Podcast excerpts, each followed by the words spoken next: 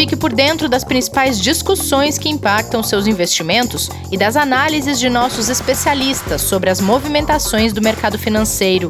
Falando nisso, nosso encontro é toda manhã, logo após a abertura do mercado. Entre nos canais oficiais do Itaú Personalité e envie suas dúvidas sobre recomendação de investimentos.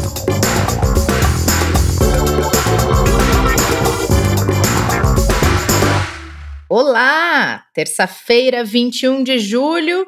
Esse é o Investidor em Foco, o podcast de investimentos do Itaú Personalité.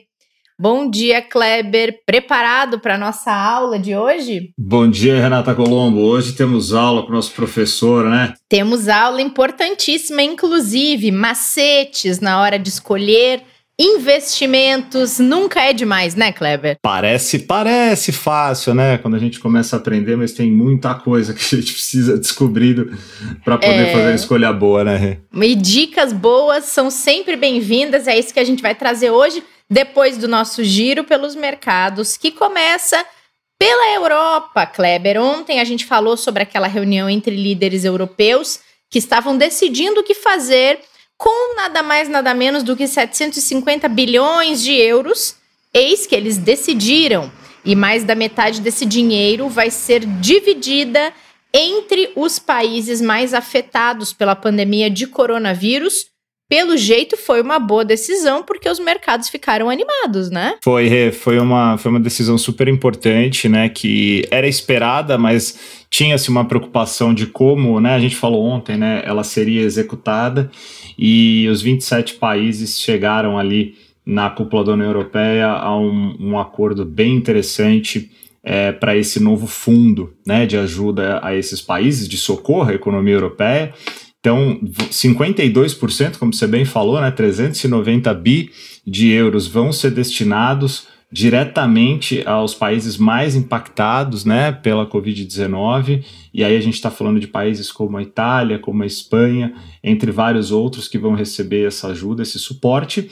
E a diferença do valor, né, 360 bi, vão ficar dentro desse fundo para que eles possam ser utilizados como empréstimos, né, ficarão disponíveis para empréstimos para os países que precisam ainda aí também se reerguerem economicamente vão ter essa ajuda. Isso foi super importante para o mercado europeu, né, para as bolsas europeias que continuam subindo, agora na expectativa da abertura também é, do mercado norte-americano, que vai abrir daqui dois minutinhos, agora são 10h28 quando a gente está gravando, mas os índices lá sobem, sobem de forma relevante e ajudam o investidor é, como um todo, porque esse reflexo já vem para cá também, viu, Rê? Pois é, era isso que eu ia perguntar exatamente. Por aqui tem esse reflexo do pacote europeu e também daquilo que está todo mundo de dedinho cruzado esperando, que é a vacina. E os testes têm sido positivos de duas vacinas que estão em fase de testes contra o coronavírus. Isso anima a as pessoas no geral, isso anima a sociedade e acaba animando os mercados. Não, a gente viu ontem um movimento muito forte, é, exatamente por causa dessa notícia. Quando a gente diz muito forte, é porque o acumulado de resultado já é algo realmente impressionante na recuperação das bolsas, né? Mas a gente teve essas duas é, alternativas. A gente tem hoje mais de 140 operações em desenvolvimento para vacina no mundo inteiro, né, contra a Covid-19. Uhum. É, na segunda-feira, a China anunciou que uma delas teve excelentes resultados e ontem a Pfizer, junto com a BioNTech, é, apresentou resultados muito favoráveis das vacina, da vacina que eles estão desenvolvendo, né? E a Universidade de Oxford também. Então, é, isso traz é, mais do que ânimo e otimismo, né? Traz um alívio é, mais do que justo para uma população global que vem sofrendo muito com todos esses impactos. Né? Isso aí, sem dúvida, é, não só para os papéis dessas empresas, para as ações dessas empresas, mas como um todo, a gente acredita, né, o mercado começa a acreditar numa recuperação econômica mais rápida e vê esse movimento super positivo aí, graças a essas notícias também. A questão da vacina, ela, além de tudo isso que você trouxe, é uma questão de segurança também, né, Kleber? É muito difícil as pessoas se sentirem seguras porque elas estão imersas em algo que elas não conseguem enxergar e elas só uhum. enxergam o impacto muito grave, muito negativo, e a vacina é meio que traz aquela segurança de que, ok, eu posso retomar coisas da minha vida que estavam completamente suspensas por um inimigo invisível, né? Exatamente. É, é um alívio para a sociedade, para a questão de saúde, né? E, e obviamente, para as pessoas voltarem a poder, como você falou, né? Ter uma vida é, normal, sem medo, sem preocupações, né? Que hoje ainda está muito difícil. Né? É verdade. Bom, falando ainda em pandemia, uh, os Estados Unidos, a gente já comentou nos últimos dias, estão voltando a adotar medidas restritivas. A gente vinha falando que está tendo aumento no número de casos de coronavírus por lá, até mesmo em locais que já tinham controlado a pandemia, supostamente. E Chicago, por exemplo, voltou a fechar bares e restaurantes. Pelo jeito, é uma tendência é, é, é, o aumento de medidas restritivas é uma tendência desses locais que estão tendo aumento do número de casos que está registrando um recorde atrás do outro. É, e isso tudo que você acabou de falar acabou motivando o governo dos Estados Unidos a anunciarem que eles já estão estudando um novo pacote de socorro financeiro. É, porque, né, uma ligação junto com a outra é o fato de você começar a ter várias regiões de novo, tendo, tendo que tomar a decisão de fazer isolamento social, de fechar atividades, né, comércios, talvez até indústrias, é, mostra que talvez o período de abertura vai demorar mais para acontecer na proporção uhum. que era uhum. esperado por causa desse aumento de casos de novo dos Estados Unidos. Então, por isso que veio essa notícia de que deve sim ter um novo pacote. E isso já foi anunciado na semana passada no livro Bege, né? Que é aquele relatório que sai com a apresentação da avaliação da macroeconomia, de toda a economia, né, desenvolvimento econômico do, do, dos Estados uhum. Unidos, entre o Fed e, e também com informações de analistas e do próprio governo federal. E eles colocaram ali que vão fazer de tudo para ajudar nessa recuperação. Então, isso realmente foi mais uma vez visto ontem quando vieram essas informações que refletem, obviamente, para os investimentos e para todo o mercado. Verdade. Hora da nossa aula com o professor Martim. Vamos lá, Kleber? Ah, já estava ansioso para isso, Rê. Então, bora! Hora da nossa aula de gramática com o professor Martim Iglesias. Eu já explico isso, quer dizer, o Martim já explica isso. Tudo bem, Martim? Tudo bem, bom dia, Renata, bom dia, Kleber. Vamos lá. Bom então, dia, professor. bom dia. Pois é, Martim.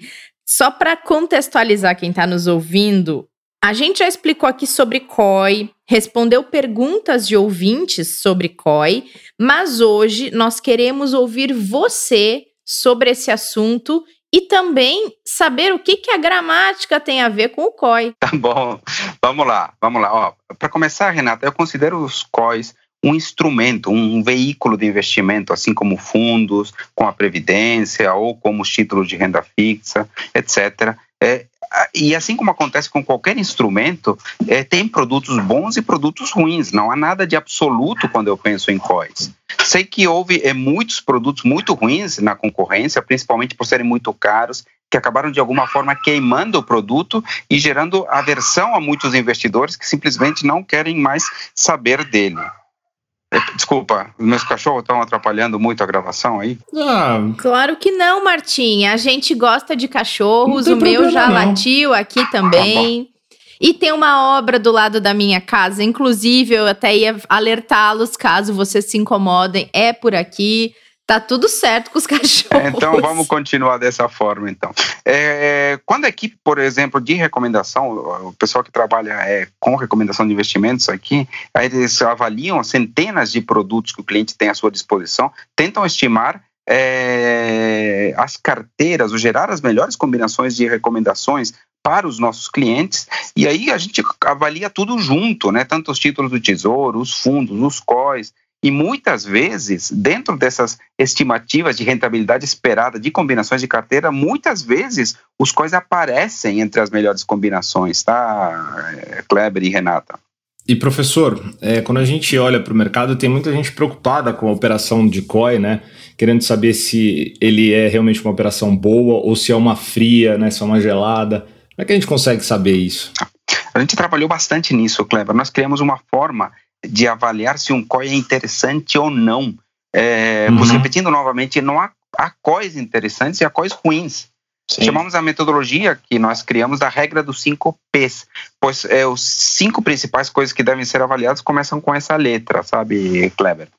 É, é, é, como se essa fosse aquela aula de gramática, né, que a gente estava tá. falando, né? Uhum. É, vamos lá. Então, é, primeiro aqui, é, primeiro P aqui é proteção, ou seja, é, o produto tem algum tipo de proteção. O que, que acontece caso o pior cenário ocorra?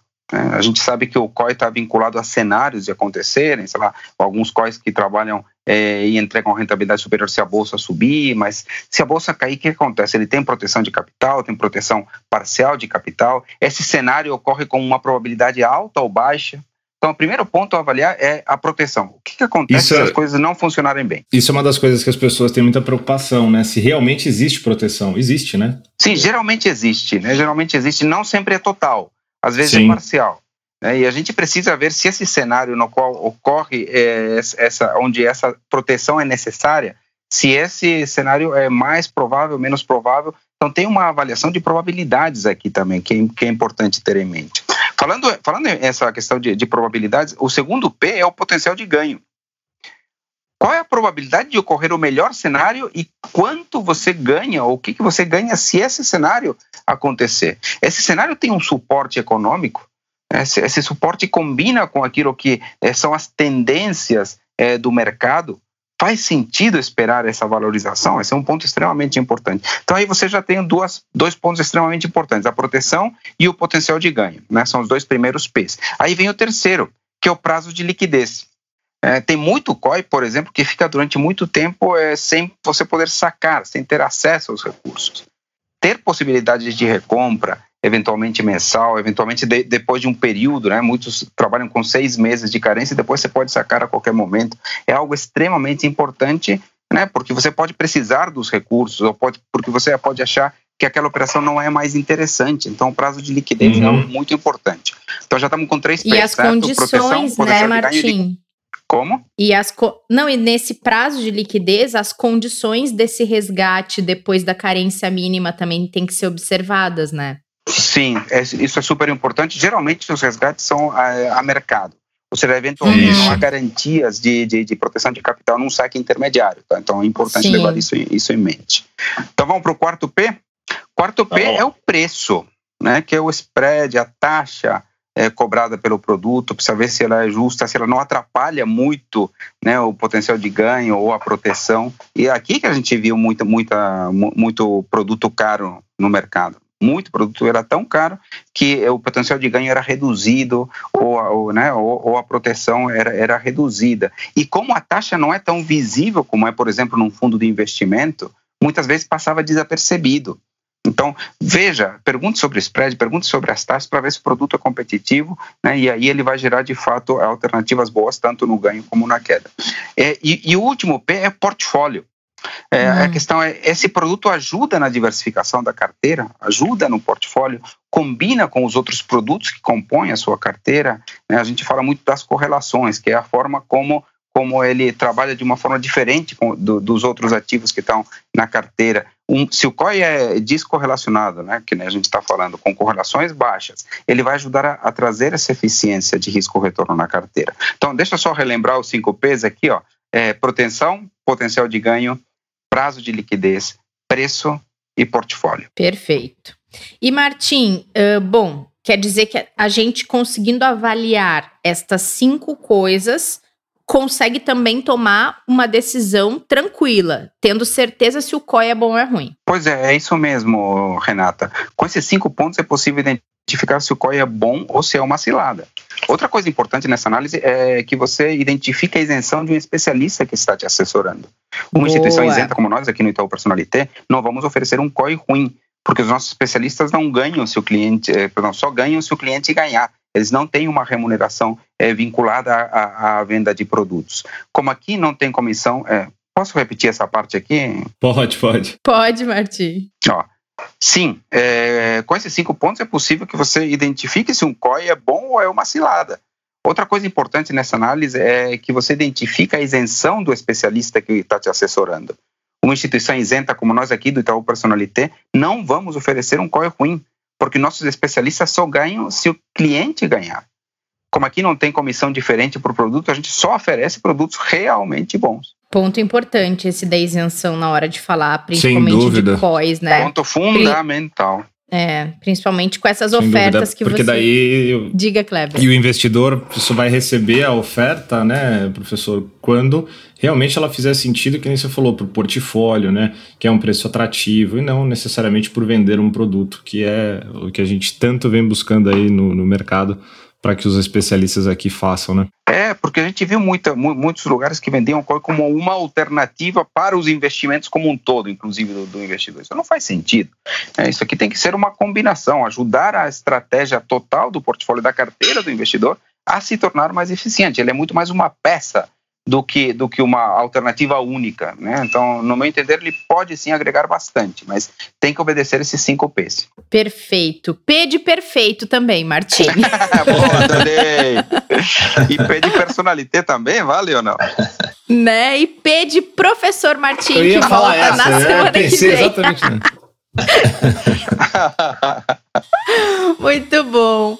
Inclusive, o nome desse quadro tem dois P's: o plano e o professor. É, é. verdade, tudo isso mesmo. Descobrimos de novo a origem da língua do P, né? Então, é. é. Nossa, quem nunca falou na língua do P? Né? Pois é, verdade, é isso mesmo.